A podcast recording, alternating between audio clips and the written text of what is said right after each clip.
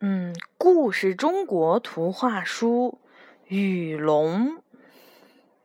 哎呀，你看这个龙有大大的圆眼睛，是不是？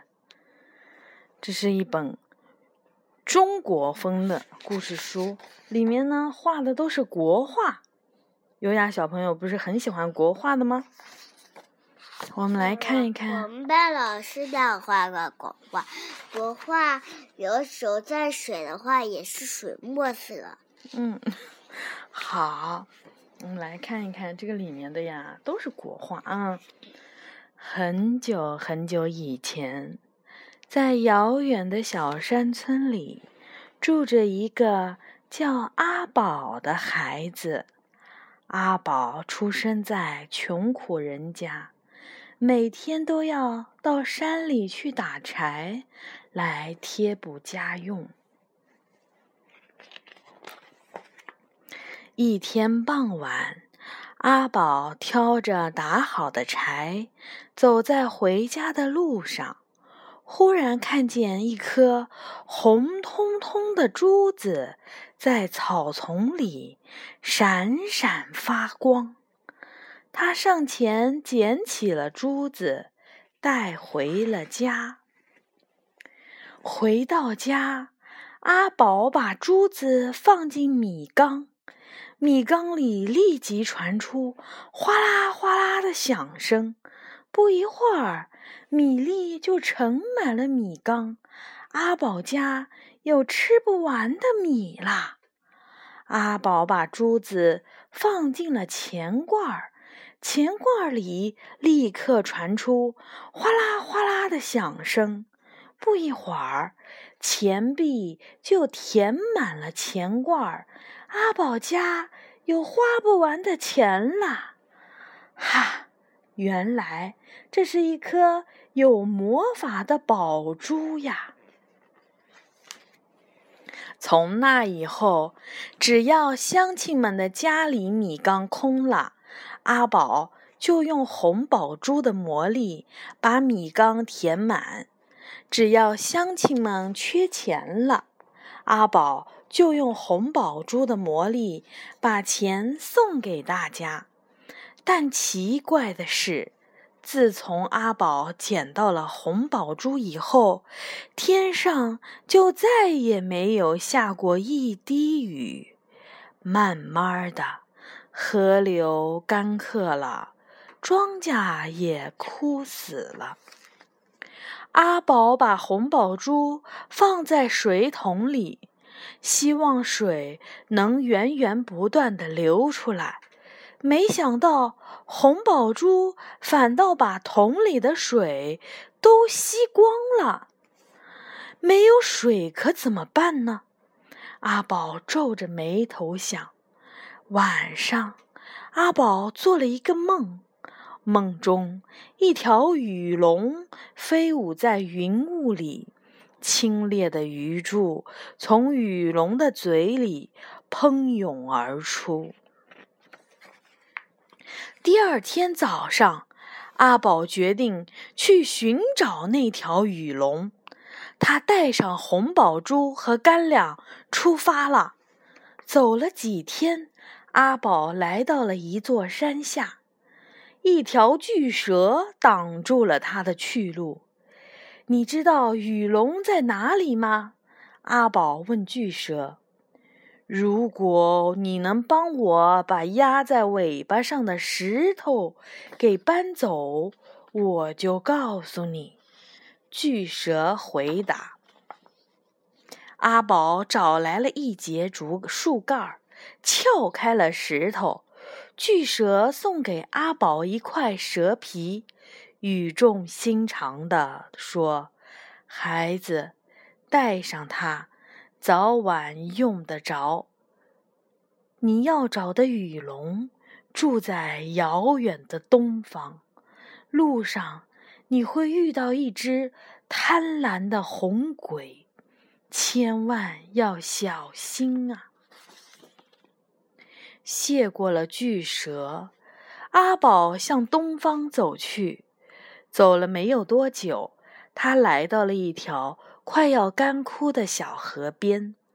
看见一条鲤鱼在水里艰难地游动。你知道雨龙在哪里吗？阿宝问鲤鱼。如果你能把我捧到那边的水井里，我就告诉你。鲤鱼回答。双阿宝双手捧起鲤鱼，把它送到了水井里。鲤鱼送给阿宝一块满是鳞片的鱼皮，语重心长地说：“孩子，带上它，早晚用得着。”你要找的雨龙住在遥远的东方，路上你会遇到一只贪婪的红鬼，千万要小心啊！谢过了鲤鱼，阿宝又接着朝前走。走了几天，他来到了一片树林里。遇见了一只两只脚卡在了树丛中的梅花鹿，你知道雨龙在哪里吗？阿宝问梅花鹿。如果你能帮我把脚砍掉，我就告诉你。梅花鹿回答。阿宝用柴刀帮梅花鹿砍掉了两只脚，梅花鹿把他的脚送给了阿宝。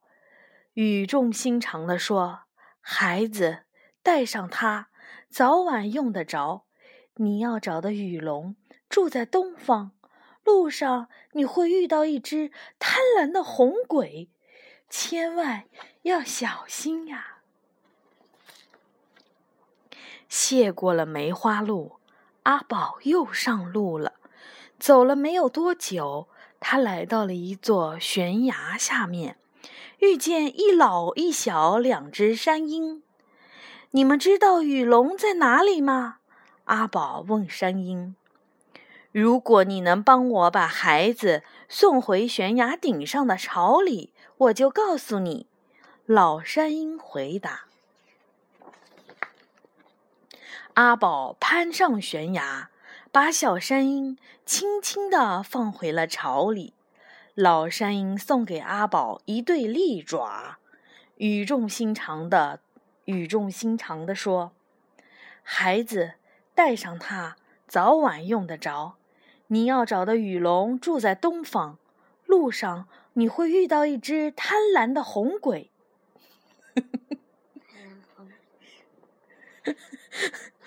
千万要小心啊！”呃，这是谁呀？他们讲嗯，他们讲的那个红鬼。谢过老山鹰，阿宝又接着朝前走。走了没有多久，他就遇上了那只红鬼。你知道雨龙在哪里吗？阿宝问红鬼。想要找到雨龙，必须先找到龙珠。红鬼凶巴巴地说：“龙珠是什么样的？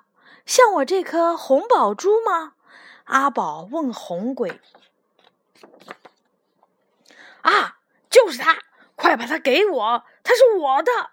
贪婪的红鬼说着，便向阿宝扑过来，想要抢走龙珠。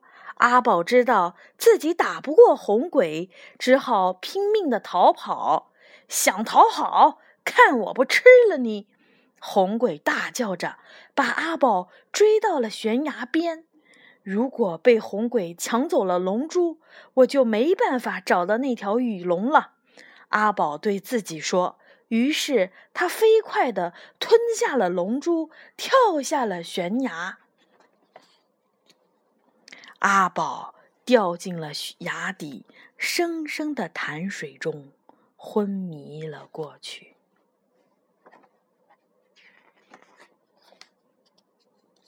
过了很久，阿宝才醒过来。